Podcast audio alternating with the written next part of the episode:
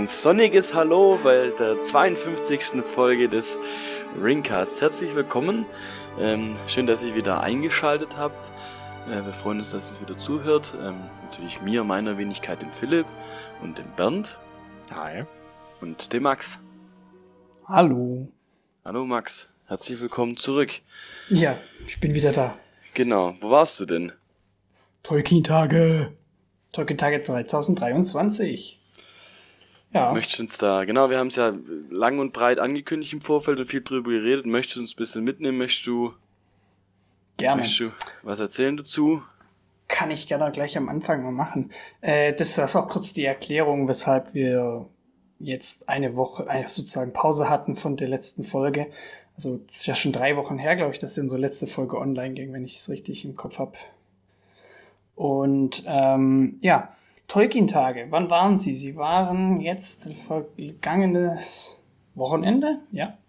Heute vor einer Woche bin ich zurückgekommen, also wir schreiben jetzt den 11. Sonntags und äh, die Tolkien-Tage waren vom 2. bis zum 4.6. in Geldern-Pont, falls es euch was sagt.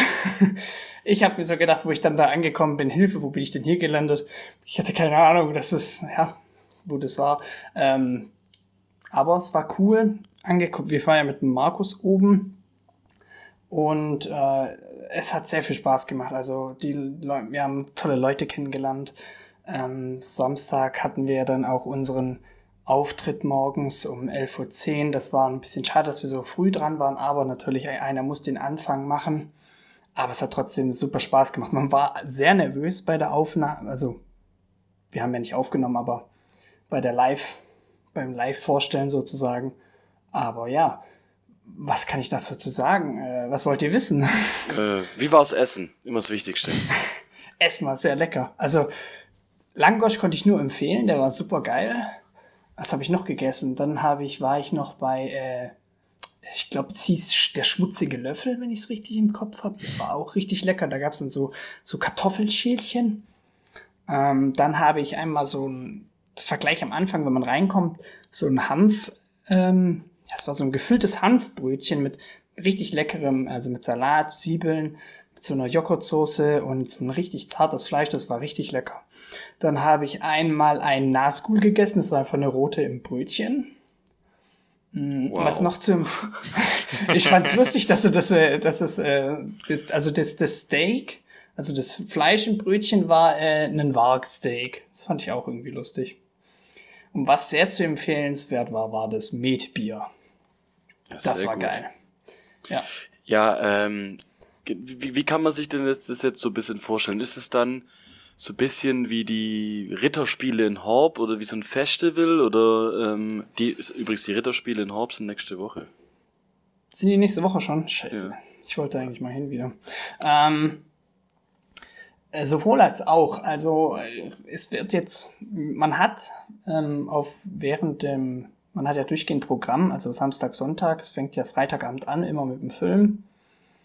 Ähm, und wenn man Lust hat, kann man auch da, glaube ich, ein großes Essen sich, für sich buchen. Das waren jetzt, glaube ich, waren das fünf oder sieben Gänge.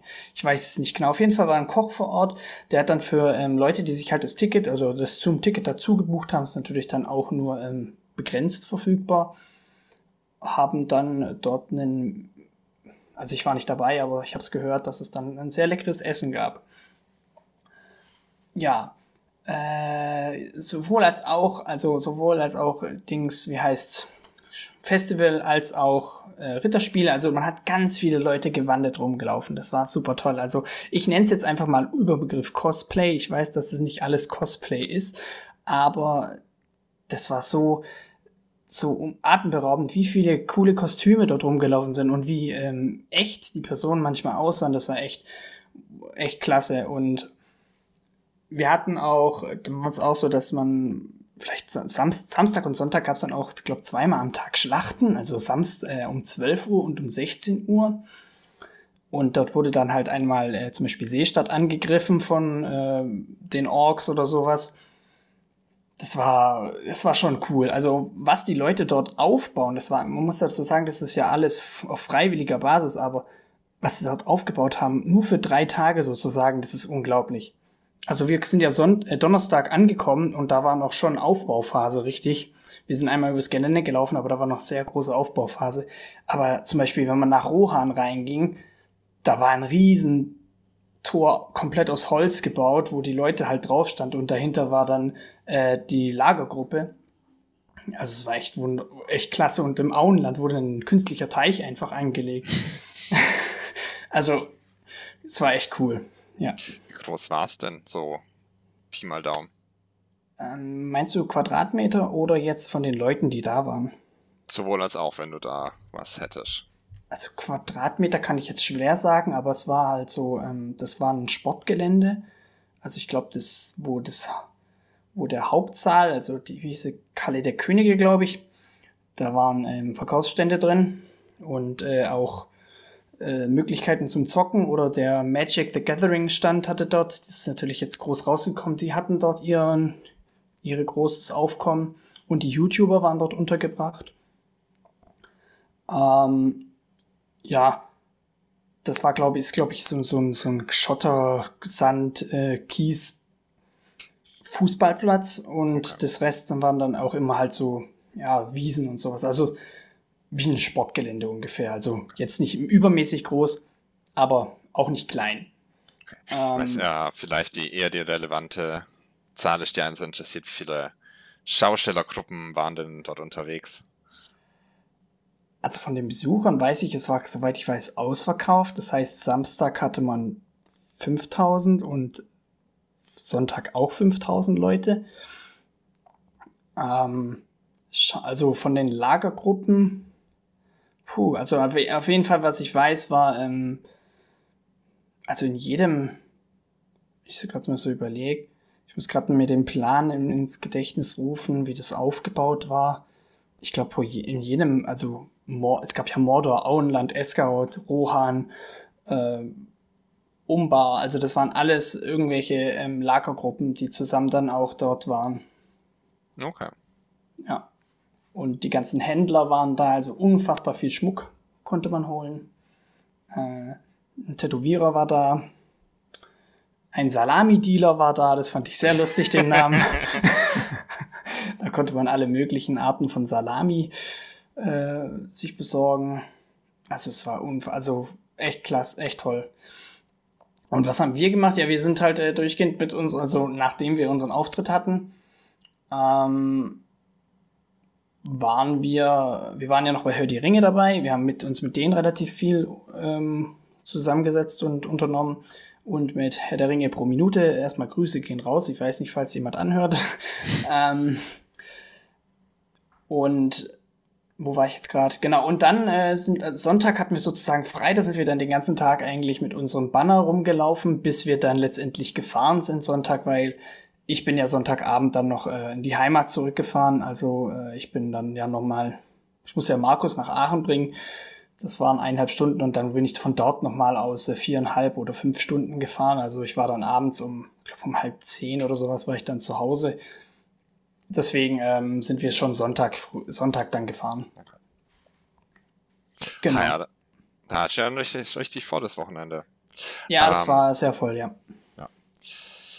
Ähm, du hast ja auch was mitgebracht. Also zum einen, ich glaube, falls unsere Zuhörer das äh, auf Instagram gesehen haben, da hat äh, da war da Max, glaube ich, auch fleißig und hat ein paar Fotos auf jeden Fall in den Stories gepostet Stimmt, gehabt. Ja ich hab's, äh, und ich habe auch einen Beitrag gemacht gehabt, extra noch zu den Tolkien-Tagen, wo ich ein paar Bilder, ein paar Inspirationen, wie es dann dort aussah. Also es war echt toll. Also Tickets für nächstes Jahr sind schon gekauft bei mir.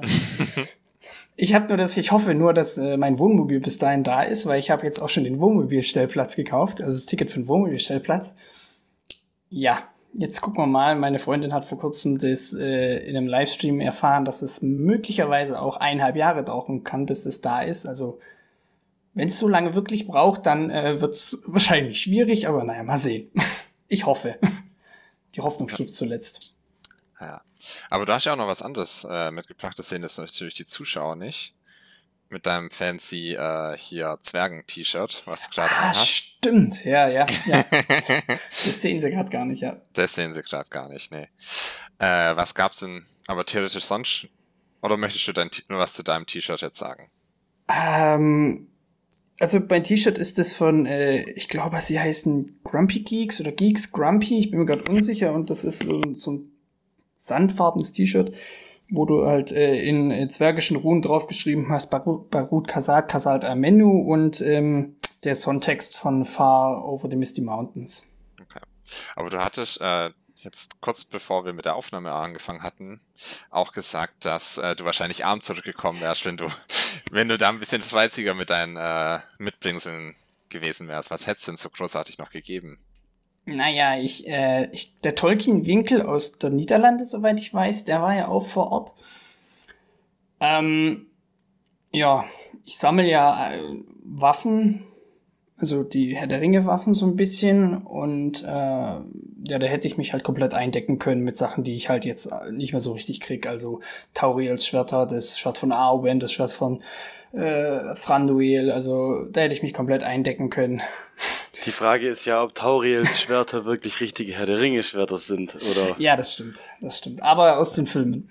Und was zum Beispiel auch vor Ort war, was ich eigentlich nicht, weil ich gedacht hatte, es wäre, ähm, wäre noch gar nicht draußen, das Pen and Paper von Herr der Ringe. War das Spielerhandbuch und alles war da. Okay. Aber ähm, ich habe mir dann gesagt, ich warte mal ab und guck mal, ob ich es irgendwie doch dann über den Verlag dann halt mir ziehe und nicht dort dann hole. Das, Starter-Set. Aber es würde, würde mich auf jeden Fall sehr reizen, dann das Spielerhandbuch dort. Und äh, falls ihr Bock habt, könnten wir mal eine Runde dann spielen.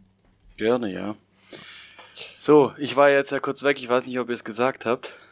Äh, nee, haben wir nicht. Wir haben Haben dich nur nicht. wegsprinten sehen. Ja, mein Nachbar, mein Nachbar hat geklopft. äh, der, der, der ja Ukrainer äh, ist. Ja. Ähm, der ist übelst cool. Auf jeden Fall hat er geklopft und gesagt, äh, sagt halt irgendwas auf Ukrainisch und macht halt mit seinen Fingern so eine laufende Bewegung. Und ich so Hühner. Und er so, mm. Lauf ich runter. Nicht eins aus dem Zaun draußen, auch nicht zwei, sondern fünf von sechs. die ersten, die ersten drei, die haben sich sehr einfach fangen lassen. Die anderen beiden wussten dann, was Phase ist. Und das war dann ein bisschen aufwendiger. Deswegen war ich jetzt auch gerade so circa wahrscheinlich fast zehn Minuten weg. Ich weiß nicht, so lange wie ich gelabert habe. Ich habe ziemlich viel gelabert. Ich muss aber dazu sagen, bei den Tolkien-Tagen haben wir immer schön gesagt, also wir haben immer schöne Unterbrechungen manchmal in unseren Folgen drin, da wir manchmal einen Huhn namens Gertrud dabei, äh, nicht gut, Gertrud, doch Gertrud, dabei haben. die musste ich gerade auch Gertrude, dass Philipp ja. manchmal mit, mit von seiner Katze in den Finger gebissen wird während der Folge. Solche Sachen. Ja, ja, so, so ist das halt. Mitten im Leben. Ähm, Ja. Sind wir so mit den Tolkien-Tagen, also beziehungsweise habt ihr die Tolkien-Tage äh, soweit besprochen? Ich würde es mir dann im Nachhinein einfach nochmal anhören. Also ich hätte noch eine vielleicht abschließende Frage, wenn Max Ja, jetzt dann. nicht noch was. Nö, Äh. ich bin offen. Wie viele Hexenkönige waren denn unterwegs? Oder Nazgul? Ich habe zwei gesehen. oh. Zwei. Aber ich habe mit dem Nazgul mich unterhalten und habe gefragt, wie er sein Kostüm bekommen hat. Und er hat gesagt, er kann leider, er hat's genäht, beziehungsweise nähen lassen. Und dann habe ich auch gefragt, wie er das halt hinbekommt, dass er seine, ähm, wenn du eine Kapuze anhast, dann fällt die ja normalerweise immer vorne runter. Und wie er durch den Schleier sieht, aber er hat so eine Mütze auf, wo dann halt ein Schleier drüber hängt und dadurch hält es dann auch ganz gut. Und er hat gesagt, durch den Schleier sieht man eigentlich sehr gut. Das heißt, wenn meine Planung alles aufgeht, laufe ich nächstes Jahr auch als Nazgul rum. Wäre cool. Aber mal sehen. Ja, rein theoretisch müsste es ja auch mit Draht gehen, den du dann praktisch deine Ja, Ding aufstellst. Ja. Da gibt's dann schon, glaube ich, eine Möglichkeit. Aber ich musste mir das auch gucken, wo ich das dann machen lasse, beziehungsweise wer mir da helfen kann, weil ich kann auch nicht nähen. Ich habe da diesbezüglich zwei linke Hände. Beziehungsweise habe ich es nie richtig gelernt. Ja. Ja. Das war's Okay. dann für die Tolkien-Tage, glaube ich. Von uns aus. Also von mir aus. Cool. Äh, ja, dann vielen Dank für diesen Exkurs. Dann würde ich sagen, dann hüpfen wir jetzt mal langsam ins Kapitel rein, oder? Äh, wie heißt das Hops. Kapitel denn? Äh, Denethors Scheiterhaufen. Das siebte Kapitel des fünften Buches. Bei mir ist es auch Scheiterhaufen. Jetzt würde mich gerade interessieren, Bernd, wie heißt denn Scheiterhaufen auf Englisch? Äh, das Pyre. Also der Pyre of Denethor. Okay. Gut. Englisch lernen mit dem Ringcast. ja, äh, genau, also es sind bei mir nur neun Seiten und äh, 23 Minuten, also zum Hören, also was eher kürzeres. Ja, das war auf sehr. Fall. Es war sehr Ähm, entspannt heute Morgen, kurz das noch anzuhören. Und das ganze Kapitel läuft auch so ein bisschen während dem äh, Schlachtgetümmel so nebenher. Also das merkt man dann am Ende auch vom Kapitel, dass äh, das eigentlich parallel läuft wie, wie die Geschichte aus dem letzten Kapitel, oder? Ja, wie der Ansturm der Rohirrim in das Heer von Mordor. Genau, ja. weil also am Ende von dem Kapitel jetzt, Spoiler, ähm, äh, ist im Prinzip das Ende vom vorherigen Kapitel, wo dann ähm, König, König, König äh, stirbt. König, König. Max, Max, erzähl uns, warum, warum König, König? Ja, Theoden ist ein altgriechisches Wort für König. Das heißt, ähm, dieses König Theoden ist eine Namensdoppelung, also eigentlich König, König. Manche sagen sie auch Theo den König, man, also haben sie auch schon Ja, gesagt. dann ist auch ähm, Heil Theoden, König. Ist es dann ha Theoden, Komma, heißt das dann König oder ist es dann König Theoden?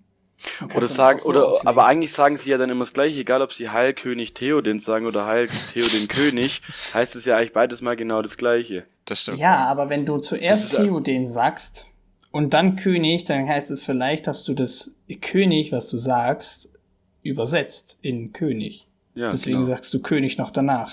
Ja, ich glaube, das hat. also ich glaube, das ist äh, einfach eher eine andere Aus Umgangsform, weil wir haben ja beispielsweise auch in Game of Thrones ja immer äh, dann praktisch diese ganzen Ehrentitel nach dem Namen dann noch aufgereiht, die dann praktisch hinten rauskommen. Also, was wie, wie war es in Game of Thrones? Das ist der Schützer, Ja, von, äh, ja. der, der König der Hü- ersten Menschen und der Andalen Hüte- und Ja, genau, und der Hüter des Nordens und genau. tralala und tamtamtam und hier heißt es Aragorn der Waldschrat. Auch. Der Waldschrat. Hä, das sagt er doch in dem Kapitel. Ja, das stimmt. Da habe ich mich voll an. Ähm, bei Witcher sind doch die Leschens. Ist das nicht ein Waldschrat? Wenn ich es richtig weiß, Bernd, was heißt Leschen übersetzt? Weißt du das gerade so aus dem Stegreif? Okay. Das sind noch diese Wurzelmenschen. Ja. Ja. Oder leider. Lieschen? Keine Ahnung. Aber Lieschen würde immer die EE sagen. Na egal. Ähm, ja, was passiert denn in diesem Kapitel? Äh, kurzer Funfact noch zu Denethor. Äh, wir haben ja letztes Jahr Denethors Scheiterhaufen. Das heißt, ähm, dass in diesem Kapitel äh, das Ende Theodens äh, entsteht. Spoiler. Und ähm, ja, wir diesbezüglich möchte ich kurz mal auf das Alter von Denethor eingehen. Er ist nur ein Jahr älter als Aragorn selbst. Okay. Obwohl ich finde, dass, ja gut, sieht man natürlich an ähm, dem Hochgewachsen, aber Denethor, finde ich, wirkt deutlich älter als Aragorn. Ja gut, aber Denethor ist ja auch einer von den normalen Menschen, oder? Kein äh, Ja, direkter Nachfahre von den Numenorern, die ja ein viel längeres Leben haben. ja. Aber man muss dazu sagen, er hat auch äh, nicht ganz normales Blut. Also, nee, also in, in, im, äh, durch Denethor fließt auch Numen, fast äh, unverfälschtlich numenorisches Blut. Weil er ist 89 Jahre.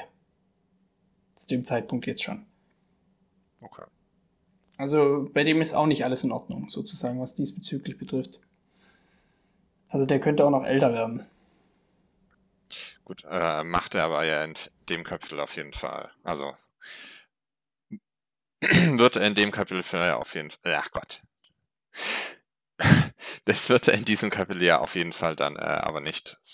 Wie soll, äh, soll ich uns vielleicht wieder durchs Kapitel führen oder wie beim letzten Mal? Oder Das kannst du gerne machen, wir können- damit anfangen, Max. Nee, nee, das kannst du gerne machen. Ich hätte gesagt, dass wir eh wieder so ein bisschen durchs Kapitel gehen. Ähm, und die Sachen einfach so besprechen. Also nicht, dass einer das Kapitel kurz zusammenfasst, sondern dass wir einfach zusammen durchs Kapitel gehen. Ja. Wie es anfängt, wie es dann letztendlich endet und damit endet dann auch die Folge. ähm, okay. Genau. Philipp hatte es schon mal, äh, beziehungsweise ihr hattet es ja schon mal angedeutet gehabt. Es spielt ja relativ parallel. Das heißt, wir haben ja beim vorletzten Kapitel damit geendet, dass äh, Pippin praktisch äh, sieht, dass bei Denethor was ganz klar richtig schief läuft. Bei dem sind die Sicherungen durchgebrannt.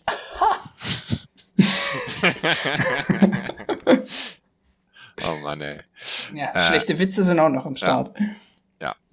Und äh, praktisch Denethor am Vorbereiten von einem Scheiterhaufen in dem Totenviertel, in dem Mausoleumsviertel. Totenviertel, ja. das hört sich so an, als würden da die Toten rumlaufen. Also dort, dort, wo die Leute praktisch, also die wichtigen Leute praktisch beerdigt worden sind. Das ist ja äh, wie ein Friedhof für wichtige Leute. Ja. Also ja. dazu hätte ich nachher auch noch eine Frage. Aber jetzt äh, nochmal kurz genau. Also Pippin sieht, dass da was schief läuft und er da auch intervenieren muss. Und er praktisch auch Beregrond, der Beregrond, dem, von dem wir jetzt äh, auch schon länger nichts mehr gehört haben, der praktisch äh, hier in den... Beregond, ja. oder? Beregond. Beregond. Genau, der Freund, den Pippin äh, unter den Soldaten Rohans gefunden hat, beziehungsweise den so äh, Soldaten in der Zitadelle, den er jetzt auch inständig darum bittet, Denethor aufzuhalten, während er auf die Suche nach Gandalf geht. Mhm. Um praktisch hier äh, Schlimmeres zu verhindern. Genau, und da fängt praktisch dieses Kapitel an, wie äh, Pippin bei Gandalf aufschlägt und ihn darüber informiert, dass äh, Denethor praktisch durchgedreht ist. Und dann Gandalf in einem relativ großen Widerspruch steht, äh, weil er will eigentlich unbedingt aufs Schlachtfeld raus und den Leuten dort helfen. Er aber auch gleichzeitig äh, dann Pippin, von Pippin überzeugt wird, dass wenn Gandalf jetzt nichts tut, äh, Faramir auf jeden Fall sterben wird und er das verhindern will. Und er deswegen dann auch äh, aufbricht. Denkt um ihr, ähm, er sagt er hier, sagt er hier am Anfang, ähm, äh, sagt ja Pippin ihm, dass sie, dass sie Faramir verbrennen wollen und darauf fragt ja, äh, fragt ja Gandalf äh, Pippin, Ga Faramir lebendig verbrennen, also in dem Sinne. Und denkt ihr, Gandalf hätte nicht eingegriffen, wenn Faramir schon tot wäre? Also wenn, sagen wir mal, nur Denethor sich ähm, ja, verbrennen würde, beziehungsweise äh, er vielleicht Faramir irgendwie anders töten hätte wollen, also nicht durch Verbrenn Verbrennung, sondern keine Ahnung, Dolchstoß ins Herz oder äh, keine Ahnung, irgendwie sowas.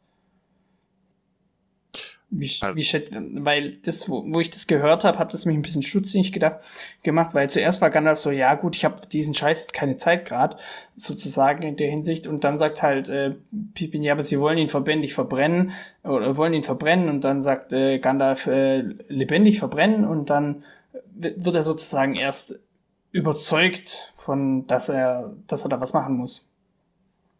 Beziehungsweise, dass er einschreiten muss.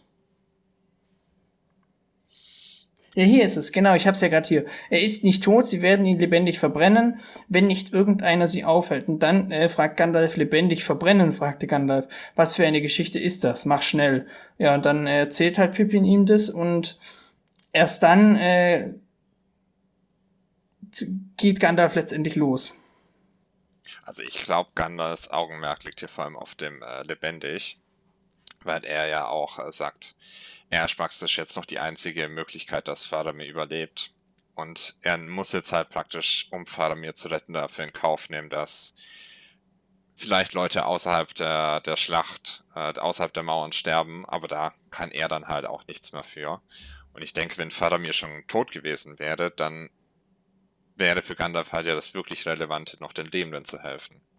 Ja, also. Und ich glaube, vielleicht ist ja äh, lebendig verbrannt. Ich bin Faramir schon gestorben war, gestorben wie gestorben, gestorben wäre. Gestorben wäre, genau.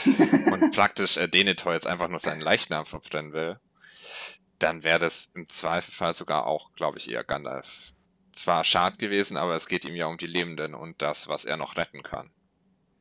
Ja, und er weiß ja, dass er dadurch, dass er jetzt aufgehalten wird, dass das ein großes Übel hat. Also wir haben jetzt hier Gandalf in so einer Dilemmasituation. Ähm, entweder rettet er Faramir oder er rettet halt oder versucht Theoden zu retten und da er halt letztendlich nicht auf dem Schlachtfeld ist, um zum Beispiel um, zum, um Theoden oder auch ähm, Arwen zu retten. Nicht Arwen, Arwen Eowyn. Ähm, ja, anderes, andererseits stellt euch mal vor, Gandalf wäre nicht gegangen, Faramir wäre verbrannt worden und ähm, König, ja, König. und Denethor wäre verbrannt. Worden. Und König König wäre vielleicht zum Beispiel gerettet worden oder vielleicht auch nicht, weil Gandalf vielleicht gar nicht mächtig genug gewesen wäre, gegen den Hexenkönig was auszurichten, weil er ist ja immer noch ein Mann. Aber das heißt ja kein, kein gewöhnlicher Mann. Äh, Ding ist ja auch so. Hier, äh, Gandalf ist ja auch kein gewöhnlicher Mann. War es wirklich, wurde gesagt, gewöhnlicher Mann oder ich kein glaub, Mann? Ich glaube ja. Ja, aber er ist ja auch kein, äh, kein Menschmann, er ist ja von einer anderen Rasse. Also, tatsächlich. Ja, aber es wird ja nicht gesagt, dass Mensch ist. Das heißt ja nur Mann. Wenn es danach geht, könnte nicht mal Tulkas ihn erledigen, einer der Valar, weil er auch ein Mann ist. Also könnte Oder Manuel selbst. Könnte ein weiblicher Varg könnte den Hexenkönig töten. Männlicher Varg. weiblicher nicht. Varg. ja, der Wolf würde ihm einfach hin. Der weibliche Varg mit, dem- mit dem Dolch. Ja. Äh, nee, das war jetzt nur meine Überlegung, wie wäre das wahrscheinlich dann ausgegangen. Aber wahrscheinlich hätte irgend, ja, vielleicht, vielleicht wäre der König König gerettet worden. Nobody knows. Wie gesagt, Gandalf in einer Dilemma-Situation. Ja, ähm, was dann jedenfalls äh, noch ihm aber ein bisschen zugute kommt, er trifft praktisch den äh, Prinzen Imrahil auf dem Weg äh, nach oben und kann praktisch an ihn so ein bisschen die Verantwortung für die gondorianische Armee übergeben. Das heißt, das hatten wir ja auch in dem äh, letzten Kapitel gesehen, wo praktisch Prinz Imrahil, also der ja eine entscheidende Rolle spielt, weil er ja praktisch dafür sorgt, dass Eowyn in die Stadt gebracht wird zu den Heilern und nicht einfach auch als Leiche auf dem Stadt, beziehungsweise nicht als Leiche fortgeschafft wird, sondern wirklich jemand danach schaut, dass man sie noch heilt. Also hier Ja. tatsächlich die kleine Verbindung zum vorherigen Kapitel. Genau, ähm, Gandalf und Pippin kommen dann auch zu dieser toten Stadt. Und das war so ein bisschen, was ich auch vorhin meinte, was mich äh, so verwirrt hatte, was ist denn das? Also ist es ist so eine kleine Stadt, also weil du, ist es jetzt ein Friedhof? Ist es jetzt ein Mausoleum, wo so praktisch Teilbereiche für bestimmte Herrscher oder wichtige Personen zugeteilt sind? Wie muss man sich das vorstellen, wo die jetzt praktisch da hinkommen? Ähm, ich habe euch im Vor, also die klar Zuhörer und Zuhörerinnen sehen das jetzt nicht, aber ich habe euch im Vorzeichen der Folge noch eine Karte von äh, Minas Tirith zukommen lassen. Und dort ist ja zu erkennen, dass die, ähm, sagen wir mal, die, ja, ich sag's, ich setze jetzt einfach mal die, die, ja, nicht Abteilung der Toten, sondern das ist wie so ein eigenes Stadtviertel sozusagen, ähm, würde ich jetzt mal sehen, das im achten Ring abgeht, warte mal, nee, im, im, im sechsten, eins, zwei, drei, vier, fünf, sechs, ja, es hat ja nur sieben Ringe, ähm, die Stadt. Im sechsten Ring, also der zweitoberste, kurz, also unterhalb der Zitadelle, ähm, geht dann nach der verschlossenen Tür, so nennt sich also die ist immer verschlossen, außer halt bei Beerdigungen, geht's dann halt äh, sozusagen in den Berg rein oder zum Berg hin und dort ist dann nochmal so eine eigene, ja, ich sag's jetzt mal einfach Abteilung oder wie sa- kann man das sagen? Viertel? Stadtviertel? Ja, Genau, also äh, von den Dimensionen ja. für die Zuhörer. Äh, wenn man sich praktisch die ganze Zitadelle vorstellt, also wo praktisch der ganze Herrscherapparat mit Baum und äh, Herrschersaal ist. ja also ungefähr das oberste gleich- Ring. Genau, also ungefähr die gleiche hat man nochmal im Berg hinten dran als eigenes Viertel mit, mit dann Familiengruften. Genau. So, so könnte man es dann sich Und vorstellen. dort sind halt eben die wichtigsten Personen von ähm, Minas Tirith aufgebahrt. Genau. Genau, und praktisch in dieses, äh, diesen Bereich kommen dann auch Gandalf und Pippin und um dort zu helfen und sehen dann auch, dass der Zugang, wo du ja schon meintest, der ist im Normalfall immer verschlossen, jetzt eigentlich äh, offen, steht, offen steht und der Wächter, der das hier eigentlich bewacht, äh, tot am Boden liegt. Und die beiden, Ja, aber der Wächter, der liegt erst, glaube ich, vor dem Haus der Truchsessen tot auf dem Boden. Wenn ich es Okay. richtig weiß, oder? Nee, warte, warte, warte, warte, warte. Nicht, dass ich jetzt hier, ähm, Ja, ja, ist ja aber eigentlich auch egal. Ja, also, ist wo, ja, ist ja nicht liegt so auf jeden Fall. wo. Auf jeden Ja, Fall wird von Beregond einer erschlagen, beziehungsweise mehrere. Und das ist eben das Besondere, weil ähm, dort, wo die Toten aufgebahrt sind, da darf eigentlich absolut kein Blut fließen. Und das ist sozusagen ähm, der, ja, wie sagt man, So ein heiliger Staat. Ort. ja, den heiliger Ort, also das ein Staatsverbrechen sozusagen begann, begangen eigentlich. Beregond. Genau, das ist nämlich der, den ich auch meinte, der den Pippin schon geschickt hatte, um das zu verhindern. Der ist jetzt nämlich an diesem Zugang zu der Familienkroft von den äh, Truchsessen, also von da, wo es äh, auch Denethor und Faramir, wenn sie dann mal äh, sterben, praktisch äh, ihr, ihre letzte Ruhe finden sollen, die er jetzt praktisch äh, den Zugang dazu bewacht und auch gegen Diener von Denethor verteidigt wo praktisch äh, die Diener rein wollen und Denethor innen drin äh, auch schon drin ist und praktisch gegen äh, Beregron kämpfen, wo tatsächlich selbst Denethor äh, als Gandalf und Pippin ankommen, äh, Beregron angreift. Ja, Und hier Genau. dann tatsächlich Gandalf in Aktion tritt und äh, Denethor als allererstes entwaffnet. mit einer lästigen Handbewegung.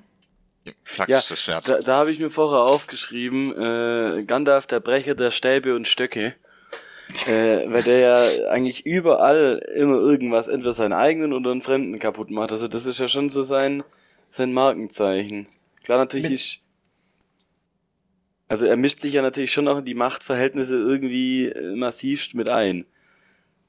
Dadurch. Ja, es ist vielleicht auch seine Aufgabe in gewisser Weise, den, ich würde das jetzt nicht sagen, aber er ebnet jetzt sozusagen den Weg für Aragorn. Aber ja, das halt, da könnte man sich jetzt halt drüber diskutieren, warum hat er dazu das Recht oder die Befähigung oder warum, warum darf er das entscheiden? Ja, das ist eine Aufgabe von, ähm, die er ja von, von den Valar erhalten hat, ist ja, dass er den freien Völkern gegen Sauron hilft. Deswegen wird er letztendlich auch zurückgeschickt ähm, nach seinem nach seinem Tod gegen den Balrog, weil er seine Aufgabe nicht erfüllt und äh, beziehungsweise weil Radagast halt nicht ausreicht, der verfüllt, der erfüllt seine Aufgabe in gewisser Weise auch, ähm, aber nicht so zielstrebig wie Gandalf und nicht so weise. Äh, Saruman ist dem Bösen verfallen und Palandur und wie heißt nochmal der andere? Der andere Blaue halt, äh, die sind ja, die haben gleich am Anfang gesagt, ja, komm, fuck auf, wir gehen nach Osten. Ja. ähm, Wobei das ja niemand äh, so richtig weiß. Also ich meine, dass Ja. er auf, auf einer göttlichen Mission hier unterwegs ist, das ist ja auch etwas, was wir beispielsweise in den Filmen ja nie, nie thematisiert Gandalf, haben. der Pastor. ähm, nee, das ist ja, das weiß man ja auch nicht, wenn man das Buch nur so liest. Oder so ist das ja, ja. Das ist ja nicht bekannt. Ähm, ja, Aber ich habe ich hab da noch was zu, zu Gandalf, was mir da ein bisschen aufgefallen ist. Ähm, in dem Gespräch mit Denethor, das ist vielleicht ein bisschen vorgegriffen schon, sagt er ja auch immer Mithrandir. Und das hat Ja. da, finde ich, so einen richtig abfälligen Unterton. So bei den Elben wirkt es immer so sehr, ja, sehr, sehr, sehr äh, wertschätzend und anbeterisch sozusagen und, und, sowas. Ähm, aber wenn jetzt hier die Mithrandir sagen, ähm, da hast du dann das Gefühl, dass er gerade, also im Endeffekt, wenn jemand Gandalf mag, dann nutzt er das Wort in einem, sagen wir mal, ehrwürdigen Unterton und wenn sie nicht mögen, dann ist es immer so, Mithrandir, so, so abfällig, so, wer bist denn du jetzt, wer hat dir das jetzt recht gegeben, so wirkt es. Weiß ich, ob das euch auch aufgefallen ist. Das liegt natürlich auch daran, dass ich vorher wieder das Hörbuch angehört habe. Ähm, und der das Sprecher das natürlich dann auch so ausspricht. Aber ja, ist mir halt Ja, aufgefallen. also eigentlich bedeutet Mithrande ja nur der graue Pilger. Und er ist mit dem Zeitpunkt ja gar nicht mehr, ähm, ja, er ist ja da schon Gandalf der Weiße, aber sein Name Mithrande bleibt trotzdem, ähm, wie sagt man, erhalten? Ja, erhalten. Ja, aber Philipp, das, was du meinst, das äh, finde ich, merkt man auch im Buch, dass es eigentlich relativ gut rüberkommt, dass das hier als äh, abwertender Begriff eigentlich benutzt wird. So, ach, ach, großer Mifrandia, was willst du jetzt eigentlich so? Exakt ungefähr. so, ja. Naja. Gut, sind wir weiter im Text. Ja. Weiter im äh, Text, ja. Genau, was wir hier Aber, dann ja. hier dann äh, in dem, im Buch haben, dass äh, praktisch Faramir hier äh, dann auf dem Scheiterhaufen liegt, der praktisch schon fertig vorbereitet ist, also mit Holz und äh, Öl und praktisch auch die Kleidung von Faramir ganz in Öl getränkt ist und man nur noch auf den auf ein Stück Feuer wartet, äh, auf ein Feuer wartet, um das anzuzünden und praktisch hier alles schon vorbereitet ist. Und Gandalf direkt rausspringt auf diesen Scheiterhaufen und Faramir erstmal vorträgt. Äh, was ich hier dann halt ganz, un im, ganz im großen Unterschied zum Film sehe, wo, wo ja praktisch im Film der Scheiterhaufen schon äh, brennt und hier wirklich äh, dann ja dadurch äh, Denethor ja auch auf diesem Scheiterhaufen äh, direkt mit in, in, in Flammen äh, aufgeht, auf diesem bereits brennenden Scheiterhaufen und praktisch ja gar kein großes, große Diskussion mehr stattfindet. Und hier im Buch, dass er alles eher noch so ein bisschen entschleunigt ist. Weil ja, da reitet ja auch Gandalf mit äh, Schattenfell rein und tritt ihm mit, äh, Schattenfell tritt ja Denethor auch einmal voll in den Brustkorb, wo man denkt, ja, okay, das hält sich jetzt eigentlich eher nicht so aus, wenn ein Pferd dir mit den Vorderläufen einfach in den Brustkorb tritt. Ähm, ja.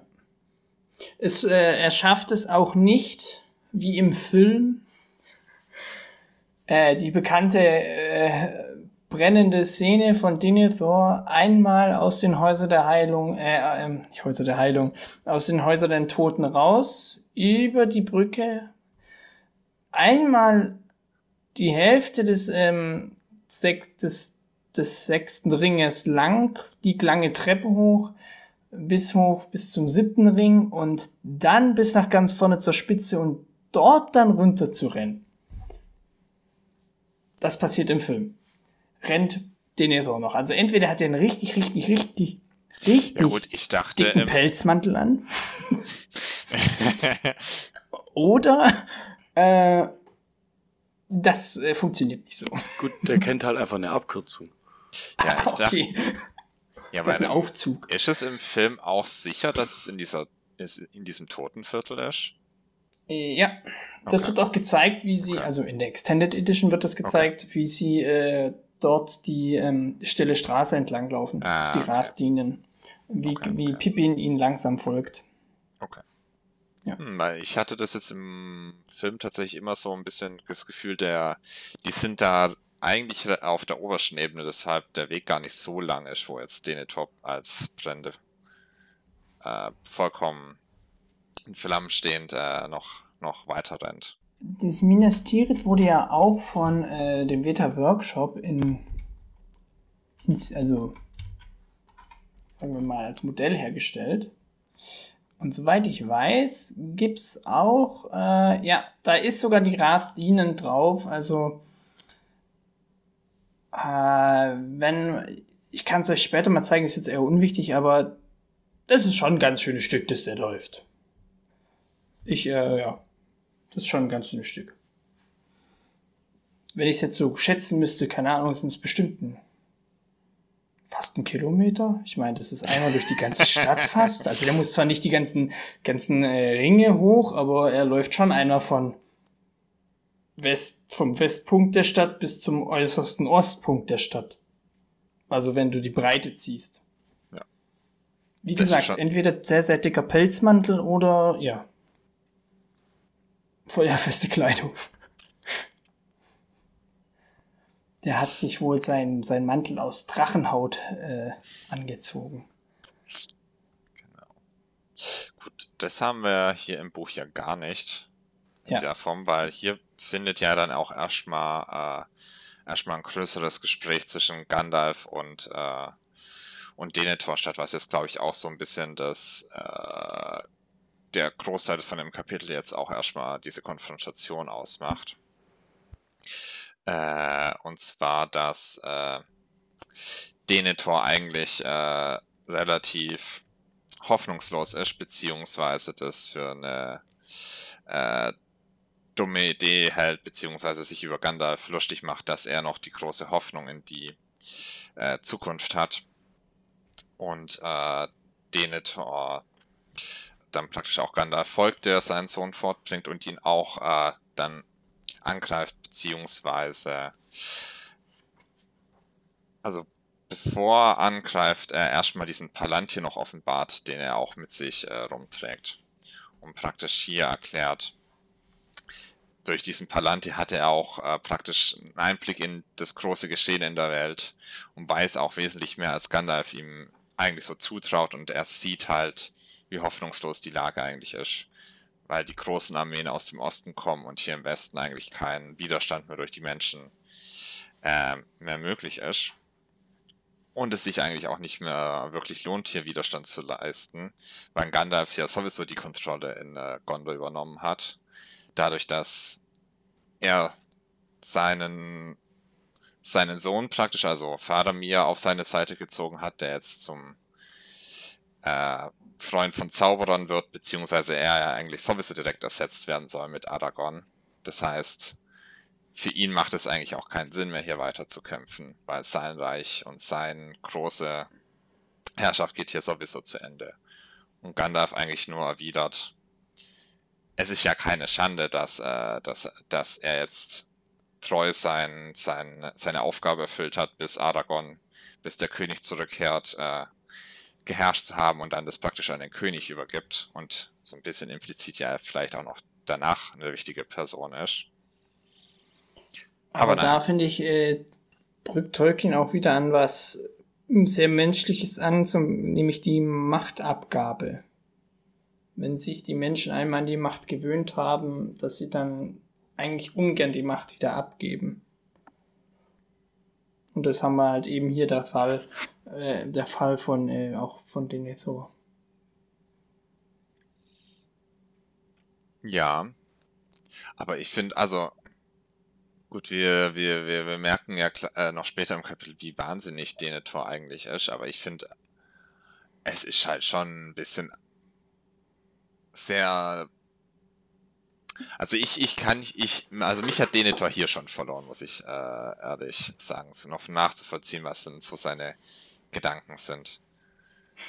Also ich meine, er, ab, er hat so ab dem Tomat, ab der Tomatenszene hat er. Aber die kommt ja im, äh, im, Buch gar nicht vor. Ja. ja, die kommt im Buch nicht vor. Weil ich finde, er, er, er hat hier das, äh, Gondor ist nicht mehr mein Spielzeug. Und wenn es nicht mehr mein Spielzeug sein kann, dann soll es niemand sein Spielzeug mehr sein und zerstört es einfach.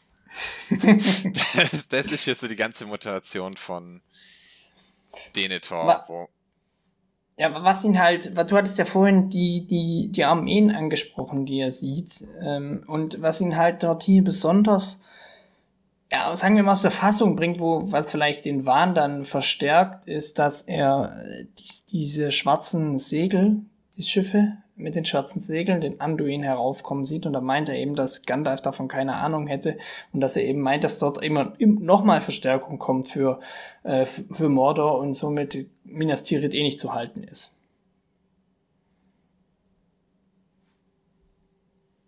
Ja. ja. Aber bezogen mal kurz auf den Wahn des äh, von, von den, ja, wie sagt man? Ist nicht Verwirrung, sondern der, der Wahn von, Theo, von Denethor. Wie findet ihr es denn im Film umgesetzt? Findet ihr am Anfang schon, dass der schon wahnsinnig ist oder kommt es eher am Ende raus? So viele Szenen hat er ja nicht, aber trotzdem. Also wenn ich kurz, ihr braucht vielleicht noch kurz die Szenen, dass ihr, bisschen, dass ihr euch die Szenen zurück ins Gedächtnis ruft, falls ihr sie im Kopf habt. Finde ich jetzt auch nicht schlimm. Aber ich finde, dass man schon von Anfang an merkt bei dem Typen, okay, der ist mir unsympathisch, dann kommt die Tomatenszene, dann ist er erst recht unsympathisch, aber ähm, letztendlich merkt man dann schon, dass der Typ einen an der Waffel hat. Ich meine schon, wie er allgemein mit Faramir umgeht. Im Film finde ich, ist es besser umgesetzt, diese, dieser ja, äh, Hass am Anfang gegen Faramir ähm, als jetzt hier im Buch. Im Buch, finde ich, wird es ein bisschen schwächer dargestellt, als im, im, im Film es rüberkommt. Ja, ja, ja, das auf jeden Fall. Äh, was ich halt im Buch finde, man hat hier noch relativ lange so ein bisschen das Gefühl, dass eigentlich äh, Denethor schon noch grundsätzlich kompetent ist in dem, was er macht. Also ich meine, im Buch hat. Dumm ist er nicht. Sagt ja auch Gandalf, dumm ist er nicht. Ja, im Film finde ich, also im Film trifft er relativ offensichtliche Fehlentscheidungen. Die, die halt, also, da, da kann ich, also im Film finde ich sehr schwer zu argumentieren, dass Denethor noch äh, an irgendeiner Stelle in diesem Film als kompetente Person dargestellt wird.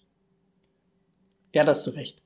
Also ich meine, er schickt die Soldaten Gondors und seinen Sohn äh, in den Tod, weil er ein bisschen angepisst ist. So. Und das macht er aber auch im Buch, im Buch ja eigentlich auch. Nee, im Buch kann man gibt's ja aber eine, äh, gibt's ja einen äh, sinnvollen Grund, weshalb er diese Person nochmal rausschickt. Und zwar ja um praktisch diese äußersten Verteidigungsanlagen äh, um um Gondor praktisch nochmal zu unterstützen. Und, und, es wird ja hier, äh, wird ja im Buch nicht äh, darum gegeben, dass die praktisch zurückerobert werden sollten, sondern dass praktisch die noch in Krise, in der äußersten Krise befindlichen äußersten Verteidigungsanlagen nochmal unterstützt werden sollen, damit die noch länger Widerstand leisten können. Was, so, was hier in dem Buch auch wesentlich mehr Sinn macht und auch von seinen Beratern ja noch eher mitgetragen wird. Und ja, nicht hundertprozentig eine Fehlentscheidung ist. Weil ich meine, sie haben ja dadurch länger ausgehalten. Also ich meine, es ist, war ja, stand, wenn sie einen Tag oder so weniger ausgehalten hätten, weil sie sich schon wesentlich früher, wesentlich schneller zurückgezogen hätten, dann ja, wäre wär theoretisch Rohan zu spät ja. gekommen und dann hätten sie verloren. Ja. Ja, so, also ich meine, und das macht ja, macht ja so ein bisschen in sich Sinn, wenn man ja noch so halb drauf hofft, dass vielleicht noch ein Herz zur Stärkung kommt, dass man versucht, länger auszuhalten. Und ich meine, das hat man im Film ja gar nicht, da ist es einfach nur dumm. einfach, einfach dumm, der Kerl, einfach dumm. Ja. ja. Da hast du, äh, diesbezüglich hast du recht. Vor allem das mit Rohan, das habe ich noch gar nicht bedacht gehabt. Klar, dann wäre Rohan nicht mehr rechtzeitig gekommen. Genau, wo waren wir denn eigentlich, bevor wir jetzt ins Diskutieren wir, gekommen sind? Wir haben eine Sache noch gar nicht besprochen, und zwar ist es eigentlich, wo es so primär darum geht, also das haben wir auch schon ein bisschen abgesettet mit dem Verrücktsein. Äh, warum ist denn Todin überhaupt verrückt? Oder warum, warum dreht er denn so durch? So, das, dieser Olifant steht noch im Raum, ohne dass er äh, sich enttarnt hat, sozusagen. Ähm, ich glaube, das wäre so das nächste inhaltlich. Ähm, ja, hatten wir das? Ja. Genau, Und, also äh, den Palantir hatte Denethor ja. schon vorgezeigt. Guck mal, ich habe eine Kugel. Aber es ist außerdem cool, ähm, in, auf den Tolkien-Tagen, wenn ich kurz dran, da gab es auch den, den Thron von Gondor und da war auch so ein Palantir drauf, also so eine schwarze Kugel. Da konnte man sich raufsetzen und coole Fotos machen. Cool. Mit ja. dem Palantir in der Hand wie und einer yes. Katze. Yes. Ja. Wieso mit noch einer Katze, Philipp? Du hast den Palantir in der einen Hand und mit der anderen streichelst du die Katze auf deinem Schoß. Ach so, wie so ein Ultra-Bösewicht in irgendwelchen Actionfilmen. Ja, ja, genau. ja, dann bist du der Bond und Herr der Dinge Bösewicht gleichzeitig. Ja. genau, äh, Bernd der Palantir, da wolltest genau. du gerade ansetzen. Ach so, äh, genau. Ähm, das wird zwar später, im, also genau, also hier wird der schon mal kurz offenbart, es wird aber dann auch noch später von den allen Beteiligten ausführlich diskutiert, also von Gandalf, Pippin und Beregrond, die praktisch über... Beregond. Beregond. Also Bernd, Bernd gibt sich auch richtig Mühe, diesen Namen so falsch wie möglich auszusprechen. Am, am, am Schluss vom Ringcast äh, kann man so eine Liste machen mit äh, welche welche Namen äh, Bernd falsch ausspricht oder was dazu gedichtet. Äh, Merin, Bruchsal, Beregrond. Mal gucken, was noch kommt. genau, also die drei äh, praktisch übersprechen, dass äh, hier praktisch ähm, Denethor sich zwar relativ viel Wissen vielleicht damit angeeignet hat mit diesem, äh, mit diesem Palantir, aber diese Palantiere ja auch, äh, Palantiri, ja auch unter der Kontrolle von Sauron sind, beziehungsweise Sauron über diese Palantiri, beziehungsweise diesen einen jetzt äh, relativ viel an Einfluss auch ausgeübt hat, beziehungsweise auch vielleicht nicht hundertprozentig falsche Informationen, aber schon sehr vorsortierte Informationen an Denethor weitergeleitet hat, dass er halt das sieht, was, äh, was äh, Sauron praktisch gerne möchte, dass er sieht, um praktisch ihn schon mal so ein bisschen vorzubereiten, dass er am Ende durchdreht, weil er ihm praktisch immer nur diese schlechten, hoffnungslosen Informationen, dass, dass äh, Gondor praktisch direkt vor dem Untergang steht, ihm weiter weitergibt und so ein bisschen Einfluss auch auf ihn ausübt. Und praktisch äh, der Mann aus Gondor äh, auch sagt, dass man praktisch äh, auch schon öfters oh. solche Vermutungen hatte, dass da irgendwas Komisches vor sich geht, weil man bestimmte äh, Lichter, die man bei der Benutzung des Palantirs sieht, auch regelmäßig aus den ähm, Räumlichkeiten von Denethor gesehen hat. Also das schon über Monate oder Jahre ging, dass hier Denethor diesen Palantir genutzt hat. Ähm, kurz zu dieser zu diesem Turm bzw. Gewölbe, wo der Palanti untergebracht ist. Ähm, das ist ja die, die, ja nicht Zitadelle, sondern das ist der Turm von Minas Tirith in der obersten Ebene, also im siebten Ring. Und der war, kurze An Anmerkung dazu, der war ganze 90 Meter hoch. Heißt es. Okay, wo hast du den, den Fakt her, Max? Unnützes Wissen für Tolkien-Fans. Cool. Ja. Kann ja gar nicht so vorstellen. Ah, genau, das kurze, Aus, äh, kurze Abschweifung dazu. Da möchte ich kurz eure Frage stellen. Die hatten, darüber haben wir uns über den Tolkien-Tagen, ähm, ja, haben wir darüber gesprochen. Und da muss ich sagen, hat sich nochmal meine Meinung geändert. Der Herr der Ringe Teil 2 heißt Die zwei Türme. Welche zwei Türme sind eurer Meinung nach gemeint? Weil es gibt ja mehrere Türme in Tolkien.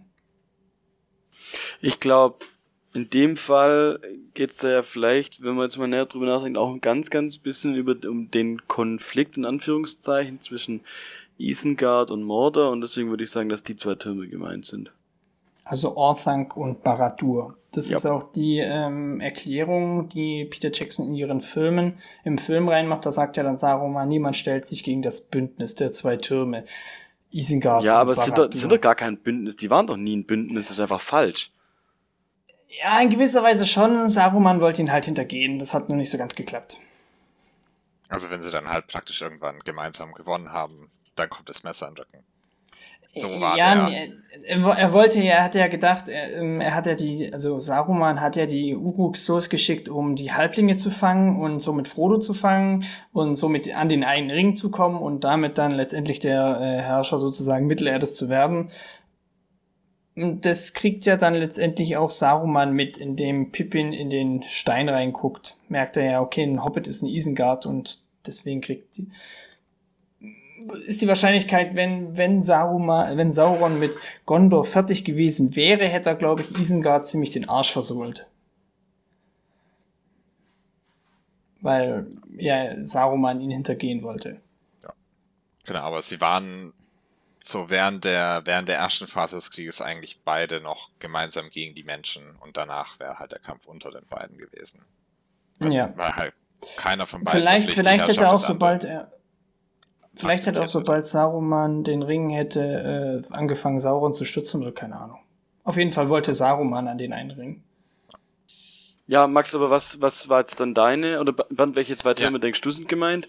Also, genau, das wollte ich. Vom Film her hatte ich immer dann an die, weil das so offensichtlich war und ich jetzt gar nicht so damals über den größeren Kontext nachgedacht hatte, immer an die zwei Türme aus, äh, die man direkt im Film sieht, also praktisch das schwarze Tor, was schon zu zwei Türmen eingeragt ist, immer an die gedacht.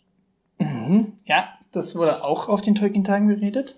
Und was jetzt noch so eine andere Hypothese wäre, weil das praktisch, das macht zwar jetzt nicht für das zweite Buch so viel Sinn, aber vielleicht für den ganz großen Kontext, die zwei Türme, dachte ich immer dann noch dran an äh, Minas, Minas Tirith und Minas Morgul praktisch diese beiden äh, sich gegenüberliegenden Seiten dieses Konfliktes zwischen dem Guten und dem Bösen. Das, aber das macht halt für das zweite Buch dann auch nicht so viel Sinn, weil da ja Gondor noch nicht so relevant ist. Hm. Ja.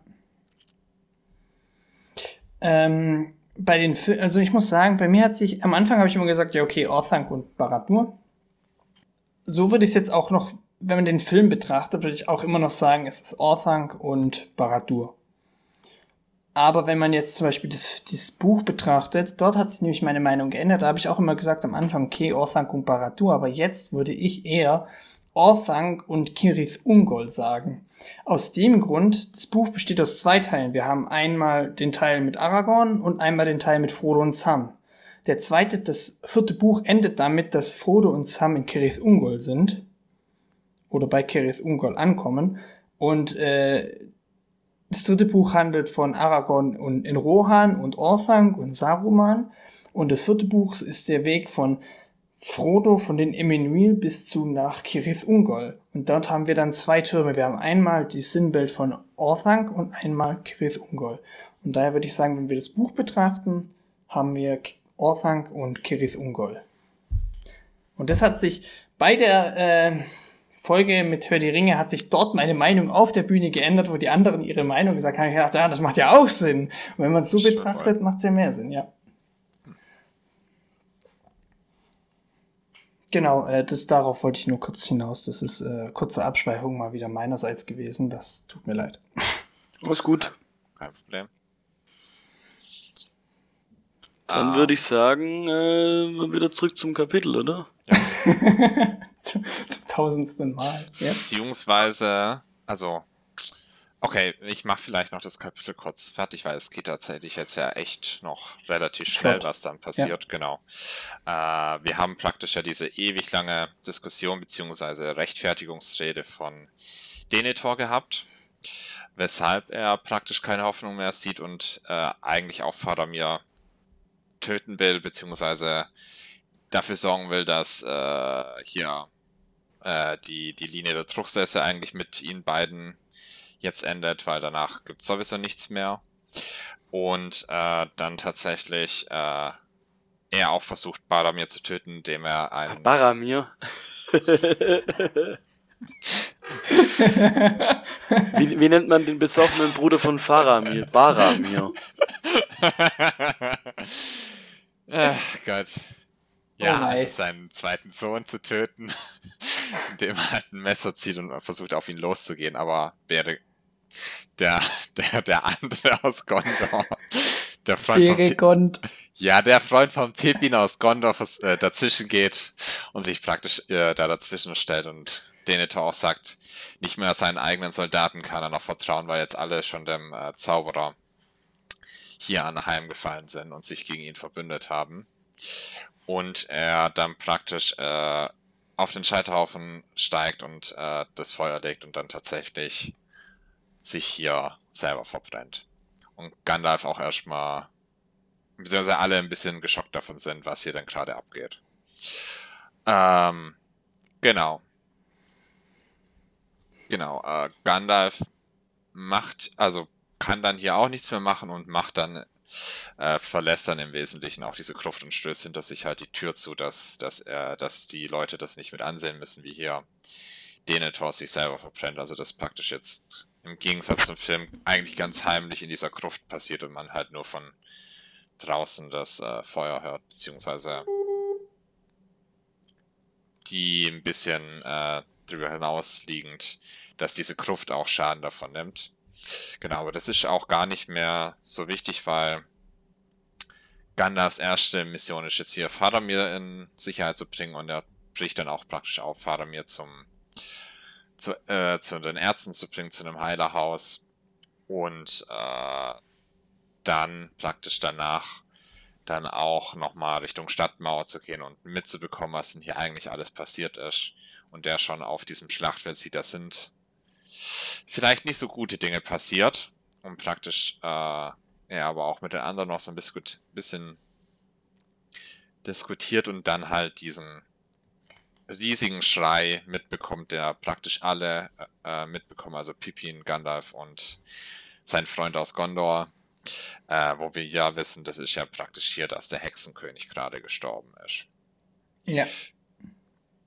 Genau, und dann äh, Gandalf äh, danach eigentlich äh, aufbrechen will und praktisch jetzt äh, noch mit auf dem Schlachtfeld mitmischen will und praktisch damit das Kapitel auch für uns äh, zu Ende geht.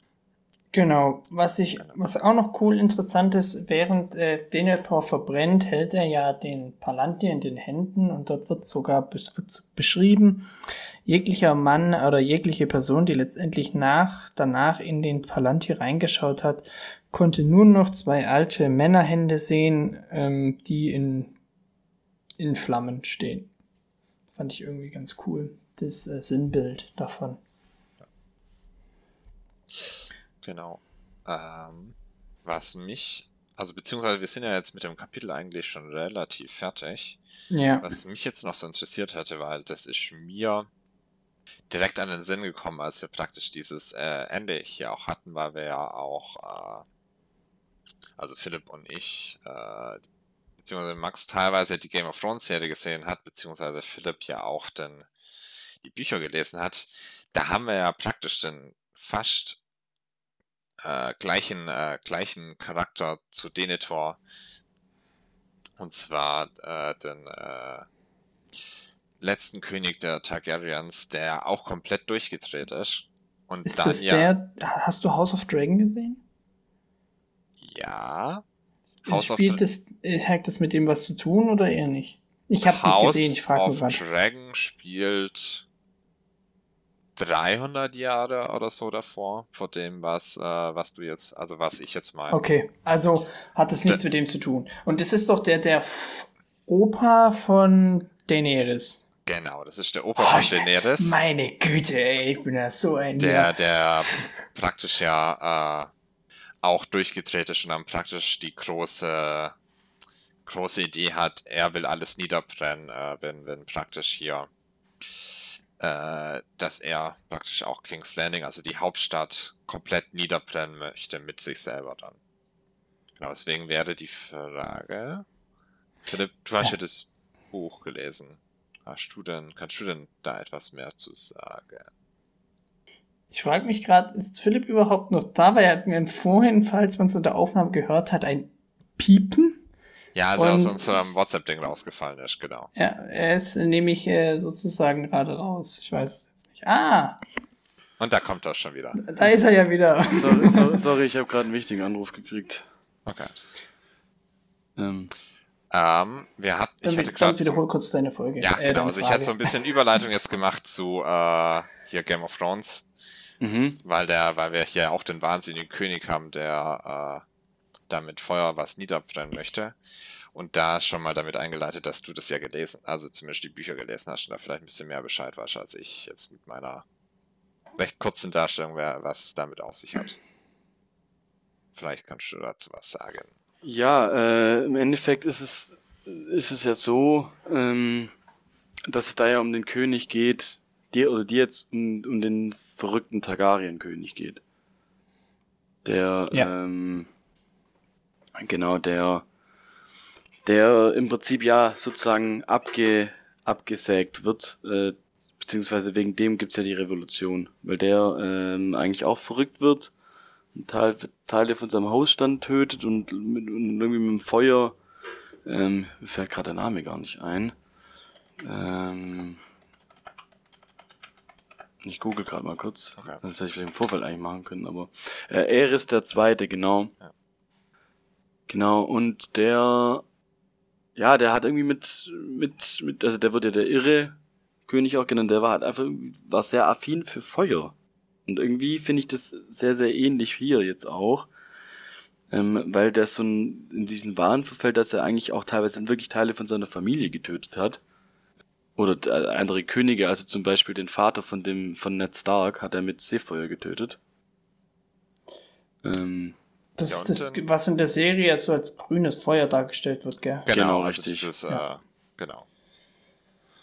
Meine Game of Thrones Kenntnisse sind äh, sowas von aktuell. Ich, ich habe ich hab's, glaube ich, Ja. nicht fertig geguckt. Ja, auf jeden Fall. Ja gut, wo das jetzt tatsächlich eigentlich eher abgebildet wird, ist in der neuen Serie, ähm, in House of the Dragon. Okay. Wusstet ihr das nicht? Ich, ich, Ich hab's- ja, also, Ich habe es nicht gesehen, aber auf jeden Fall ähm, ist das, äh, wird es da abgebildet. Diese Echt? ganze. Ich dachte, House of the Dragon spielt wesentlich vor äh, den Ereignissen, die dann praktisch so. Ja, der das sind ja eigentlich, sind ja eigentlich Kurzgeschichten. Immer. Das sind immer riesige Zeitsprünge zwischendrin. Okay, das heißt, es könnte dann irgendwann gegen Ende der Staffel tatsächlich noch äh, den verrückten König. Ja, also zumindest wenn du den jetzt googelst, kommt für, von ihm auf jeden Fall schon mal ein Bild äh, Okay. von dem Schauspieler. Deswegen Hm. ist halt die Frage, wie es abgebildet wird. Aber das, äh, ja, keine Ahnung, also ich, ich weiß halt nicht irgendwie, das ist jetzt wie so ein typisches Thema Macht wieder, wenn du einfach so viel Macht hast, dass dir niemand was anhaben kann und deine Familie seit Jahren ähm, diese Stellung inne hat, äh, dann dreht's, geht's vielleicht irgendwann mal auch einfach mit dir durch. Und das sie- sieht man auch bei jungen Leuten, zum Beispiel der Joffrey, der ist ja auch super, ähm, super arschlochmäßig? ja, Entschuldigung. su- Ja. super, super das Arschloch. Oder ich habe doch auch kürzlich von dem ähm, einen Buch erzählt, ähm, von diesem äh, Vespasian. wo es Mit eigentlich- Römern. Genau, und da gibt's den, ähm, den König oder den Kaiser Caligula. Ja, der ist ja auch komplett durchgedreht. Genau, und, und der ist ja zum Beispiel auch, eine, gut, natürlich, bei dem geht's auch viel um Sex, Orgien und dass er seine Schwester, mit seiner Schwester geschlafen hat oder so ein Zeug. Äh, zumindest im Buch bei mir. Ähm, und der ist ja auch äh, komplett, ähm, also wahnsinnig geworden. Ja. Weil einfach, äh, das sind einerseits, ähm, einerseits halt wahrscheinlich im Alter liegt und andererseits einfach an der Macht. Und ich glaube, der wurde auch äh, getötet dann. Ja. Oder? Also Caligula müsste von äh, seinen eigenen Leuten. Ja, Ja, von den beziehungsweise- Prätorianern, doch wurde der Ja, genau. Wobei ich glaube, bei, also bei Caligula kommt, glaube ich, noch dazu, dass er, glaube ich, äh, wenn ich das jetzt noch richtig weiß, eine relativ dramatische Kindheit selber noch hatte. Beziehungsweise auch eine ziemlich kaputte Familie, was das äh, angeht. Ja.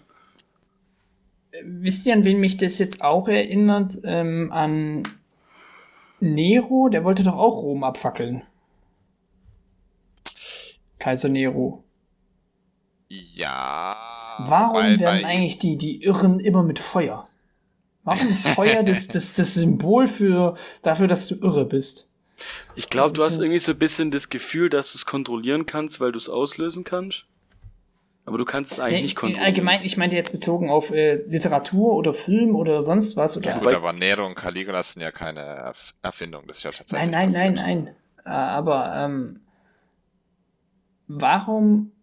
Ja, okay, gut. Das ist jetzt eine blöde Frage. Warum greifen Autoren dann darauf zurück? Aber ist ja. Ja, egal. Ja, Philipp, du wolltest was sagen, weil du, weil du es kontrollieren kannst. Ja, genau. Keine Ahnung, aber also ich finde es schon interessant. Da gibt's siehst du schon viel Parallelen. Also einerseits natürlich zu historischen Figuren. Max, weißt du zufällig, ob es eine historische Figur gibt, an der sich Tolkien orientiert hat? Zu, Bei Denethor? ja. Äh, nicht, dass ich wüsste. Ich kann es mal auf die Schnelle nachschauen. Aber ich bin mir nicht sicher, ob ich was finde. Okay. Ja, also das wäre natürlich schon interessant, äh, ob es da jemand gibt, aber ich, das ist ja schon auch so ein, äh, ja, so ein typisches Thema. Und normalerweise wird ja dann die Person auch immer noch verrückter, wenn sie gef die Gefahr sieht, dass sie die Macht verliert, weil es dann so eine Art Verfolgungswahn und sowas noch gibt. Ja. Und das ist ja jetzt einerseits bei dem Targaryen-König so, andererseits war das bei dem Caligula in dem Buch, das ich jetzt gelesen habe, auch so. Ähm, und so ist es ja hier jetzt in gewisser Weise auch. So nach dem Motto, wenn ich jetzt untergehe, dann gehen alle unter. Ja. Ja. Ähm, ja, und Wobei beim, äh, beim verrückten König jetzt aus Game of Thrones, der ist ja auf, sagen wir mal, natürlichem Wege äh, verrückt geworden. Ja, ja klar, aber das, das schaukelt sich dann hoch. Das, Sowas. das auf jeden Fall, ja. Weil bei Denethor selber haben wir es ja, dass, äh, dass er ja auf äh, nicht nur natürliche Weise, sondern ja auch noch mit magischem Einfluss von, äh, also Ja gut, die Magie in, in, in Herr der Dinge ist ja sowieso meistens relativ äh, vage, was das angeht. Aber dass da auf jeden Fall Saurons Einfluss noch mit dabei war, was mich halt so ein bisschen an, äh, wenn wir den Vergleich noch ziehen wollen, an Warhammer erinnert, weil es dort tatsächlich auch sehr häufig passiert, dass Charaktere halt komplett äh, durchdrehen, weil dort tatsächlich auch äh, es bestimmte äh, magische Einflüsse gibt, die praktisch Leute korrumpieren und dann äh, verrückt werden lassen. Also gerade ja. das. Da, das äh, gibt's eigentlich oft entweder ortsgebunden oder personengebunden, kannst du sagen, gell? Oder, oder, oder Dinge gebunden. So ist oft in den Büchern. Wisst ihr, wie ich meine? Also, dass ein bestimmtes Artefakt äh, praktisch. Ein bestimmtes Artefakt, ein bestimmter Ort und eine bestimmte Person. Ja. In dem Fall ist bei, bei Dingen ist jetzt, sorry, ich habe dich voll unterbrochen mit deinem Warhammer-Ausfluch, aber bei, bei Ding ist ja jetzt eigentlich mit dem Palant hier, also Ding, Ding gebunden über eine Person, aber. Ja. Ja. Bei Warhammer ist es tatsächlich, wenn du jetzt praktisch diese drei Dinge hast, also Ort, Person und Artefakt, äh, gibt es alles drei, weil es praktisch dieses äh, Chaos, also das ist praktisch so eine, so eine das kann man sich am ehesten so eine Art äh, Dämonenfraktion vorstellen, so eine dämonischer Einfluss, der praktisch in der Welt in einem dieser, in dieser, also rein physisch halt aus so einer Art Hölle, beziehungsweise Paralleldimension kommt, aber tatsächlich sich in der Welt selber angesammelt hat an dem Nordpol und praktisch dort die Leute alle verrückt macht, die in der Nähe vom Nordpol unterwegs sind dann praktisch, wenn deren Magie genutzt wird, auch äh, für bestimmte Dinge, die praktisch äh, damit in Kontakt kommen, tatsächlich auch die Leute verrückt macht, wenn sie das äh, benutzen. Beziehungsweise auch äh, nicht nur psychisch, sondern auch physisch kaputt macht, indem sie dann anfangen zu mutieren und dann halt äh, tatsächlich ganz schön grässliche Missgestalten werden. Und tatsächlich, dass das auch von Person zu Person weitergetragen werden kann. Also was, also was praktisch. Im Endeffekt, unterm Strich gibt es in jedem äh, Fantasy-mäßigen ein bisschen einen Drang zum Wahn. Ja. Schon ein bisschen, ja. ja. Ich habe jetzt außerdem gerade nichts dazu noch gefunden, äh, wo Denethor jetzt gerade angelehnt war auf die Schnelle. Wenn wir nichts mehr haben, also zum Besprechen, ich habe jetzt gerade nichts mehr. Bernd, hast du jetzt verstanden, wie die Häuser, äh, Häuser der Toten sind? Ja, schon. Also deine Grafik äh, hat tatsächlich geholfen. Ich habe mir das, glaube ich, einfach, als ich es gelesen habe, viel zu klein vorgestellt, weshalb das da keinen äh, Sinn gemacht hatte, aber dass ich unterschätzt hatte, was es für eine diesen Anlage da hinten raus sein soll. Das war so eher mein Wir, wir wollten ja eh ähm, nochmal uns treffen, um die Filme anzuschauen äh, und da können wir dann nochmal drauf eingehen. Da, da, sieht man das auch ganz gut. Wenn man weiß, wo die sind, sieht man das auch im Film. Okay. Gut. Ähm, dann würde ich sagen, haben wir es soweit, oder? Ja. Dann würde ich zu meiner altbekannten Frage kommen, die habe ich schon lange nicht mehr gestellt. Wie fandet ihr das Kapitel? Auch wenn es klein, kurz und fein war, aber wie hat es euch gefallen? Bernd? äh, dafür werde ich ein bisschen ausholen müssen. Deswegen äh, die Frage, okay. Ähm, Alles gut. Ich habe mir gerade überlegt, ob ich mich setzen soll, aber nee, passt. ja, nicht so weit ausholen, Max. Ähm, nee, also theoretisch hat es mir schon gefallen, also beziehungsweise es war handwerklich gut geschrieben von Tolkien. Äh, ich muss ehrlich sagen, dieses, dieses, dieses Stilmittel, der Bösewicht fängt dann nochmal in so einer großen Rechtfertigungsrede an, bevor er praktisch äh, besiegt ist oder halt nochmal am Ende äh, muss ich jetzt nochmal vom, muss ich nochmal als großen Rechtfertigungsreden schwingen. Also ich meine, den hier nicht zwar nicht der, äh, nicht der Hauptbösewicht, sondern nur so ein bisschen er, er erklärt sich dafür, weshalb er jetzt äh, im Kontext des Buches dumme Entscheidungen beziehungsweise aus Sicht von uns und äh, von Gandalf halt eigensinnige und, und, und, und schlechte und teilweise auch böse Entscheidungen getroffen hat, versucht er sich zu rechtfertigen. Und ich finde das immer so unfassbar nervig, das zu lesen, weil mich das. Jetzt halt doch einfach die Klappe und schlage den Kopf ab. eben, eben. es, das finde ich, deswegen finde ich halt praktisch dieses Stilmittel, was, äh, was in diesem Kapitel halt ein Hauptteil von dem Kapitel ausmacht, generell ganz relativ blöd. Deswegen hat das Kapitel an sich jetzt so äh, eher weniger Spaß gemacht. Wobei ich schon sagen muss, rein handwerklich war es jetzt eigentlich schon gut geschrieben. Das ist jetzt eher so eine persönliche Empfindung. Das hast du schön gesagt, handwerklich. Philipp? Ja, ich fand das Kapitel ordentlich. Also das war jetzt halt so ein Zwischenkapitel. Deswegen, was das Zeugin jetzt hier mal ganz gut hinbekommen hat, ist, dass es nicht unnötige Länge gezogen hat. Es waren einfach seine acht Seiten, da hat er alles gesagt. Äh, aber ich sehe das schon auch ein bisschen wie Bernd. Ähm, ich hasse es auch immer in so Actionfilmen und so, wenn dann der Bösewicht dich hinsetzt, seinen ganzen bösen Plan nochmal Leute und du denkst so, ah, erleuchte mich. Ähm, das geht mir mal ein bisschen auf den Keks. Äh, aber sonst, ich fand's, ich fand's interessant. Gutes Zwischenkapitel. Ich bin mal gespannt, was, wo, wo uns das nächste Kapitel hinführt, weil das heißt die Häuser der Heilung. Ähm, da frage ich mich dann irgendwie, wird's jetzt dann nochmal, gibt's jetzt nochmal so einen Haufen Gelaber oder kommen wir jetzt dann langsam mal zum, zum Ende oder zum noch vom abschließenden spannenden Teil. Da gibt's nämlich danach noch mal eins, das die Abschlussbesprechung heißt oder so. Da dachte ich mir, Alter, machen wir jetzt hier nochmal Interviewrunde von allen, die da mit dabei sind oder, also, keine Ahnung. Ähm, die Hände des Königs sind heilende Hände, wie ich ganz am Anfang des Podcasts mal gesagt okay. habe. Ja, äh, zur Prognose fürs nächste Mal. Weil Eowyn und äh, Vater sind jetzt landen ja jetzt beide im, dann ja bei den Heilern. Geht da was im Buch? Jetzt schon. Tja, Wer weiß. ja, ich glaub, Was man eigentlich. ich glaube, dafür sind sie erstmal in schlecht, zu schlechter Verfassung, Philipp, dass es in Mission Canon schon so rund geht. Meine Güte. Okay, Woran ihr wieder denkt. Äh, kurz mein, ich, ich sag noch kurz meine Meinung zum Kapitel. Ich fand das Kapitel auch ganz äh, recht süß und schön, weil es einfach kurz ist. das habe ich auch Ich fand das Kapitel war wie ein Muffin. süß, klein und gut abgerundet. Nom nom nom nom nom.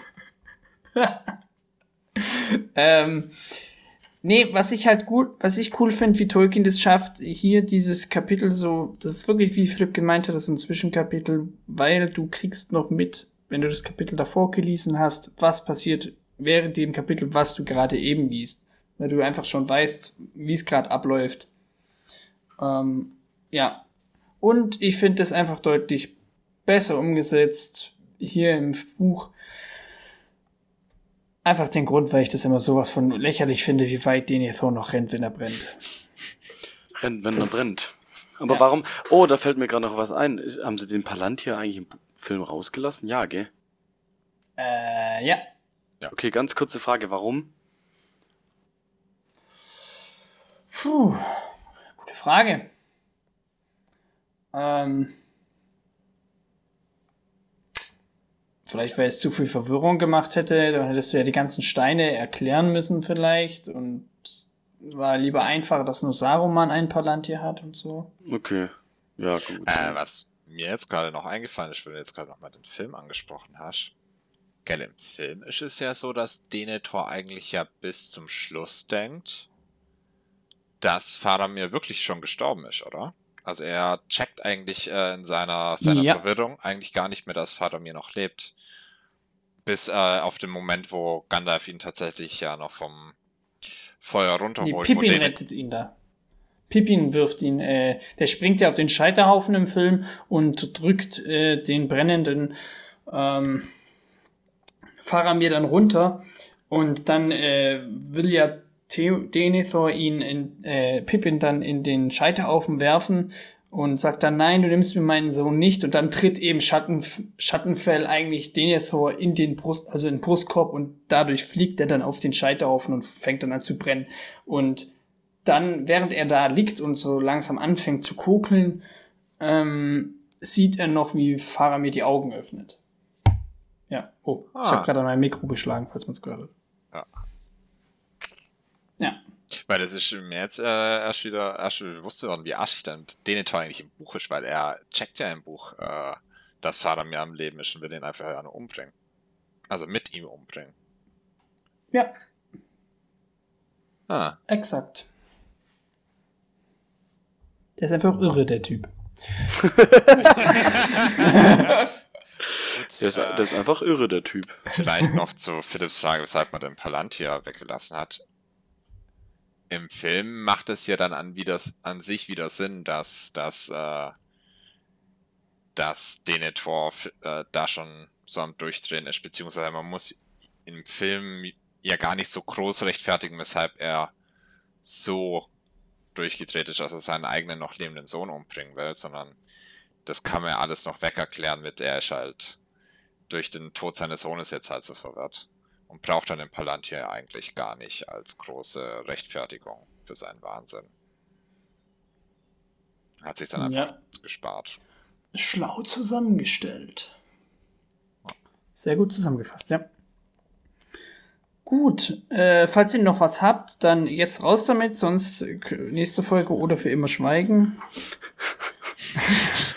ja, äh, nö, also nächstes Kapitel habe ich den Namen schon gesagt, die Häuser der Heilung. Äh, sch Ach, schauen wir mal, Kapitel.